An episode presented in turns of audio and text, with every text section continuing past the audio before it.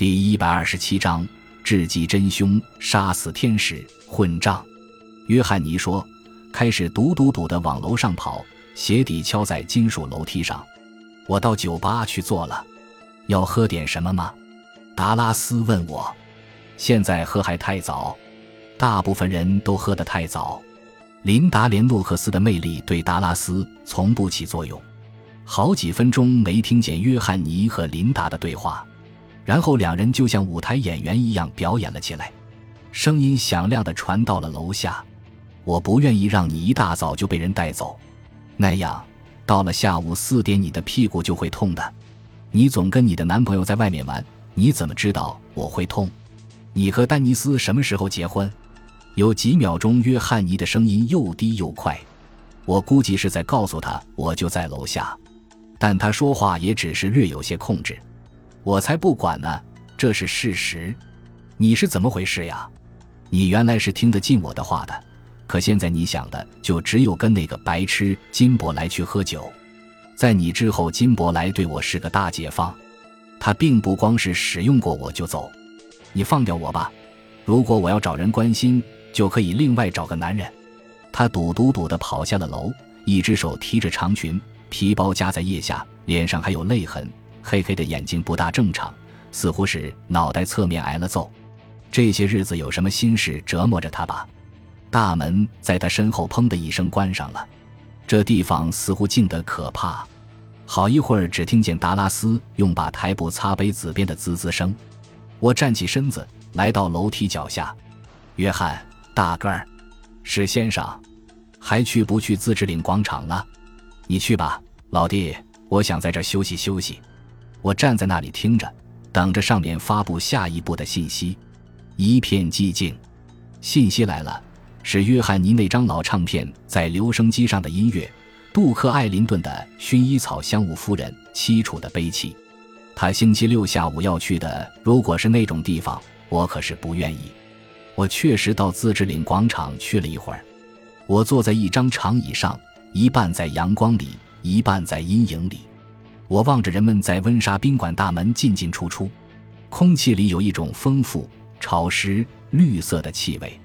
一个穿绿连衣裙、头上顶一张折叠好的报纸的太太，将一把面包皮撒到街上，立即受到歌群的围攻。我在鹿屋影院看了部科幻片，混过了那个下午。出了影院，我来到圣凯瑟琳街。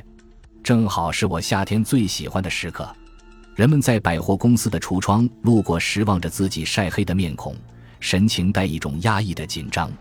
我犹豫不决，是闲逛一个小时欣赏这种牧歌情调呢，还是回头再到九十七人俱乐部，看约翰尼是否已浮出了他的靛青色、薰衣草色和绿松石色的思想的水池？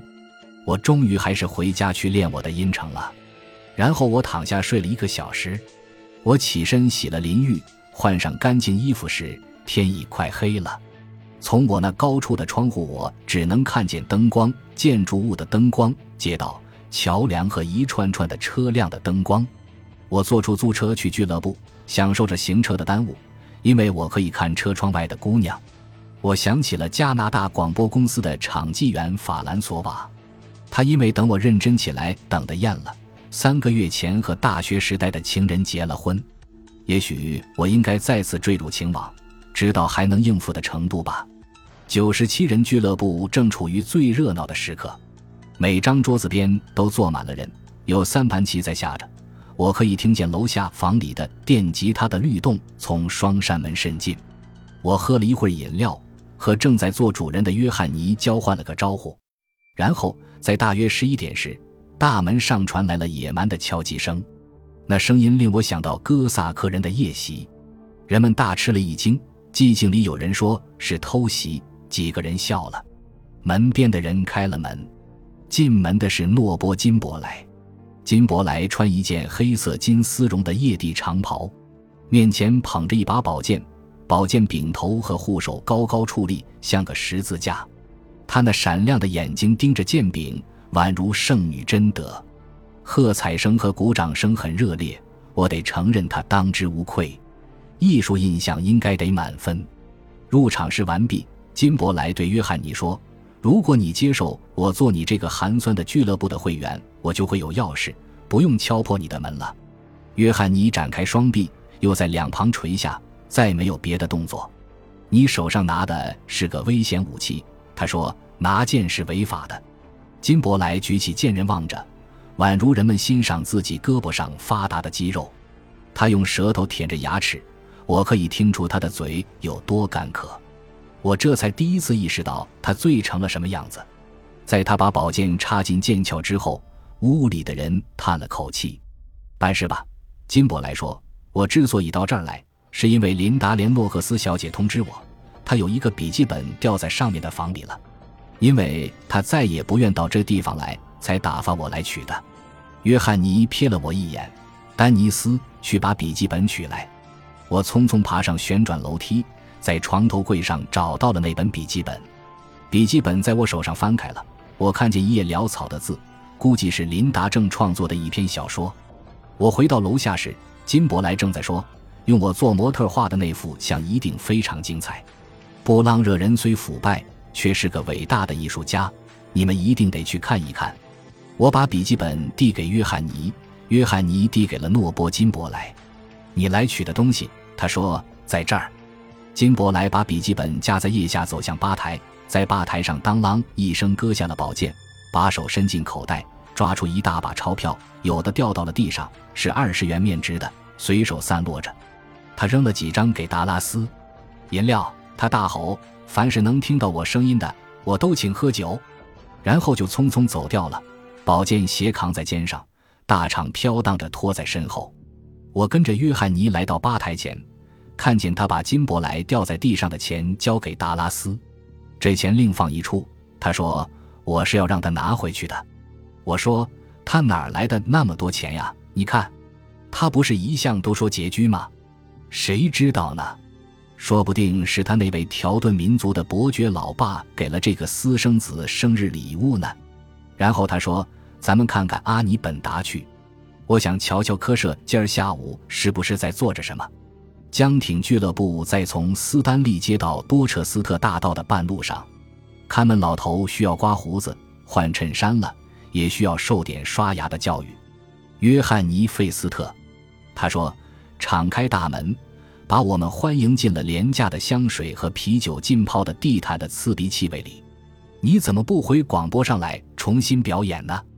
那日子一去不复返了。”约翰尼说：“我们站在通向小湾室的门口寻找本达。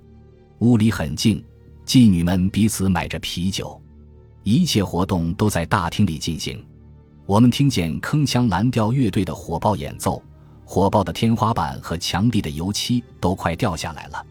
约翰尼引路进了另一道门，乐队由一大群摇摆着的尖利的管乐器和搏动的弦乐器组成，演奏的超越了融化点。不久前就已把它们烧成了一堆无尾晚礼服，闪光饰片和黑色皮肤的混合体，难解难分。等到人群终于静止下来，似乎非得用以缺眼切割。才能一块块的搬下台去，在主厅没找到阿尼本达，于是我们沿着侧墙向大门走去，打算上他楼上的办公室。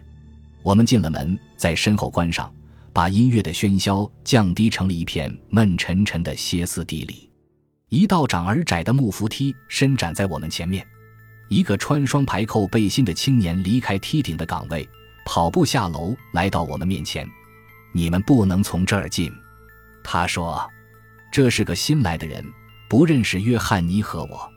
他的胸部和肩头扩大壮健，双臂松弛的前垂，仿佛在背上正中有钩子吊着。这人可不是个肉丸子，皮肤青铜色，头发擦了油，身上热气腾腾的。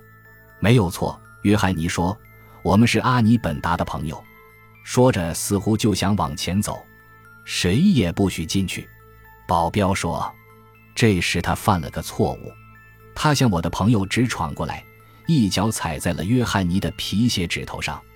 约翰尼伸出双手，一手揪住他腹部的衣服，一手揪住他领口的衬衫和领带，让那人双脚离了地。